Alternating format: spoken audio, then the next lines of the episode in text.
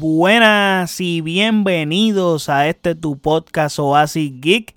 Te habla tu servidor José Allende y estamos en un episodio más en el que les estaré hablando de que el Barça vuelve y gana en Liga, so mantiene el liderato y probablemente eh, tengo muchas cosas que decir al respecto porque es, es seguro que cuando el Barça juega yo tengo que sufrir. Pero nada, antes de hablar de mi sufrimiento en cada partido del Barça, no olviden seguirme en nuestras redes sociales como Oasis Geek PR, Facebook, Twitter e Instagram. Y de igual forma, puedes pasar a nuestro website oasisgeekpr.com en donde están todos nuestros episodios y todas las plataformas donde habita este podcast. De igual forma están nuestros canales de YouTube y Twitch que puedes pasar por ahí y suscribirte. Ahora bien, los días que Barcelona juegan, yo sufro de verdad. Sufro mucho. O sea, este equipo me hace sufrir bastante. O sea, mano, sí, ganamos. Ganamos un partido, pero es que uh, estar sufriendo a este nivel está cabrón. O sea, no podemos estar constantemente pasándola así de mal en todos los partidos. Partidos que hay que deberían de ser partidos de trámite, o sea, o partidos que, que no la pasemos así de mal. No trámite, no pido que todos sean trámite, pero coño, o sea, todos, brother. Todos, o sea, cuando no sufro me sorprendo. Digo, contra, no sufrimos, qué extraño, o sea, es como que ya, ya es hasta costumbre son malos, son negativos. ¿Cómo, ¿Cómo eso va a estar pasando? O sea, y peor aún, o sea, sufrimos y hay polémica. O sea, eso no me gusta porque no, no, no, no nos ayuda ese, ese tipo de detalles. Pero antes de hablar de las polémicas y eso, vamos para los lineups. El Barça salió con Ter Stegen en la portería. Recuerden que hay varias bajas. En la defensa, como lateral izquierdo, tuvimos a Alejandro Valde. De centrales a Christensen Araujo. Y de lateral por derecha a Jules Koundé.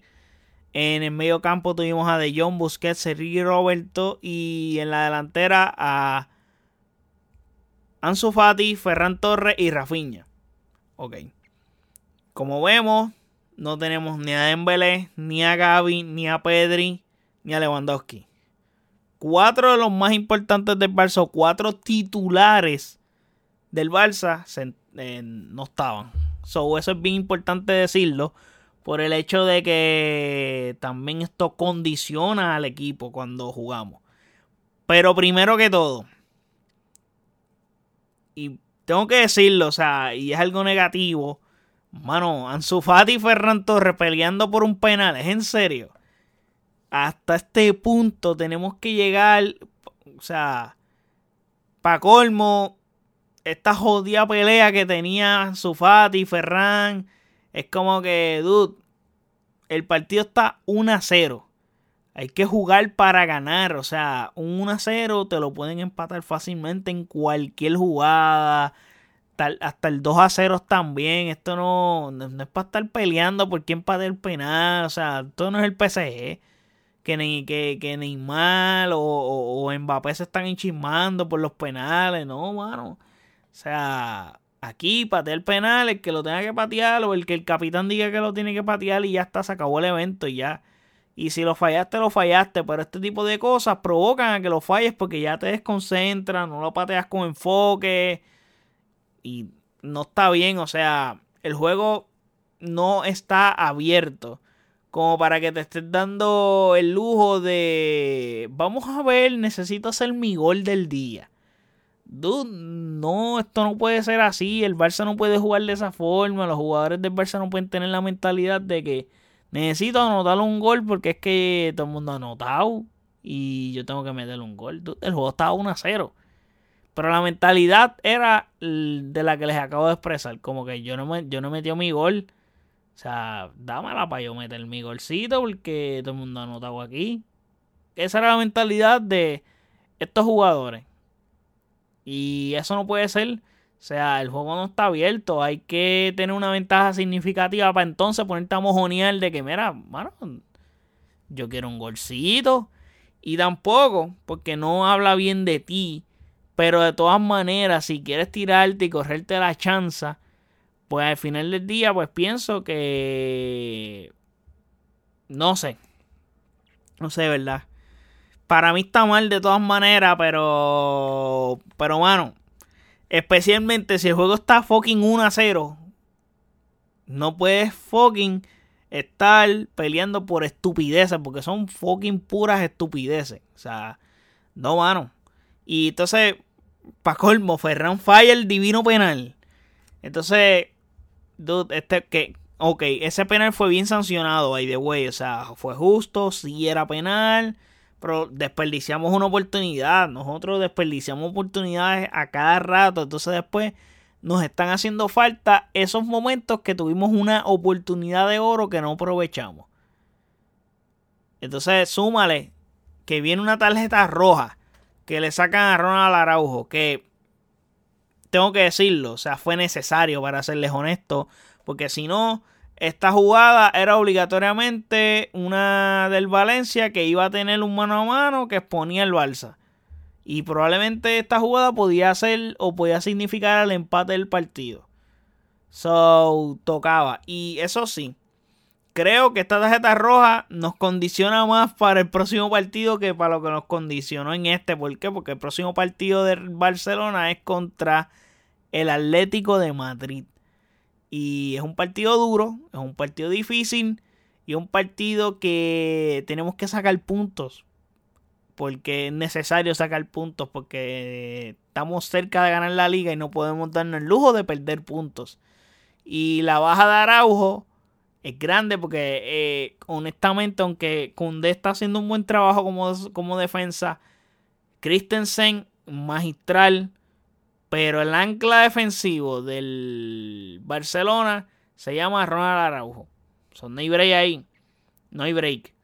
Y déjame decir algo positivo del Barcelona en este partido, porque desde que me senté aquí me estoy quejando, a pesar de que ganamos, pero es que hay que exponer al equipo y decir las cosas que hay que decir, porque es que, mano, imagínate, si cuando ganamos no digo nada y solamente me quejo cuando perdemos, pues entonces, no, hay que hacer autocrítica también, aunque ganemos no importa, sí, hicimos los puntos, pero hay que hacer autocrítica en las cosas que están bien y que están mal.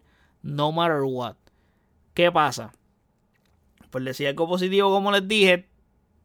Tremendo pase de Busquets a Rafinha. Fue genial. O sea, me gustó que el Barça logró detectar cómo estaba jugando el Valencia y comenzaron a tirar diagonales a espalda de los jugadores del Valencia. Y de esa forma llegó el gol, by the way. O sea, como que una diagonal de Busquets hacia Rafinha. Pase exquisito, perfecto. Y Rafinha lo cabeció excelentemente. Excelente jugada, perfectamente ejecutada. Así tiene que ser. Y entonces, ¿qué pasa? Luego de ese gol, el Barça, porque, ok, los primeros minutos del partido, pues el Valencia empezó fuerte. Pero luego del minuto 10, del minuto 15, el, juego bajó. Y en el minuto 15, si no me equivoco, 16 fue que llegó el gol de Rafinha. Y el Barça luego tomó el control del partido. Y el Barça dio a entender, según cómo estaba haciendo su fútbol, que era capaz de resolver el partido cómodamente y no sufrir en este partido. Pero desafortunadamente no fue así. Desafortunadamente. Y pues, hermano, estamos siempre sufriendo y pasándola mal y está cabrón que esto esté pasando, pero pues, so, básicamente ya es costumbre para el Barça sufrir innecesariamente. Es más, a tal grado que hubo un penal a favor del Valencia y honestamente fue clarísimo el penal. Y mínimo el VAR lo tenía que revisar. O sea, así como me quejo de que mi equipo, o sea, de las que no le cantan a mi equipo, no se las pitan, o sea, es como que también me tengo que quejar por esta porque, dude, eh, realmente fue un penal a favor de Valencia que no pitaron. había que pitarlo, era penal mínimo, chequearlo en el bar, chequealo. Pero lo que pasa es que también si lo chequeas y no lo das penal, es más vergonzoso aún para el árbitro, porque es un penal clarito y que el árbitro no la revise o que la revise y diga, no, eso no es penal, está todo bien. Pues está acojonante también ese asunto. ahí la situación es bastante compleja. Y súmale que probablemente ese penal nos podía haber restado dos puntos. Y eso no pasó, gracias a Dios, pero eso es bien importante, que esos dos puntos que nos pudieron haber restado por el hecho de haber pitado ese penal, porque obviamente si pitas ese penal, la probabilidad de que el que patee el penal eh, lo vaya a errar es bien baja. So, hay una alta probabilidad de que nos empataran y más con el tiempo que quedaba de juego, que eso fue como en el minuto 86. So, era vital. Era vital para el Valencia y también perjudicaba muchísimo al Barça un empate en ese momento del partido. Y a diferencia de que, por ejemplo, hablando de empates, el Real Madrid eh, probablemente con un empate del Barça no hubiese sido tan escandaloso el empate que tuvo el Real Madrid. ¿Me entiendes? Ahí está la situación. Porque, ¿qué pasa? El Real Madrid empata y se aleja en puntos para ganar la liga. O sea, ahora mismo el Real Madrid y Barcelona están a 9 puntos. Mientras que el Barcelona ganó 1 a 0 al Valencia, el Real Madrid empató. So, la situación no pinta bien por, por ese lado. So, que ellos pinchen y que el Barça les siga dando oportunidades a mantenerse vivo, pues no es bueno. So, en este caso había que aprovechar y catapultar el hecho de que Real Madrid pinche. Obviamente, el Real Madrid jugó después que el Barça hoy domingo, porque el Barça jugó más temprano. Así que eso es una cosa. Y de todas maneras, el Barça ganó. Probablemente le metió presión al Real Madrid, como que diablo, tenemos que ganar el dude. O sea, como que ya esta gente se nos fueron de puntos bien brutal. So, hay que ganar.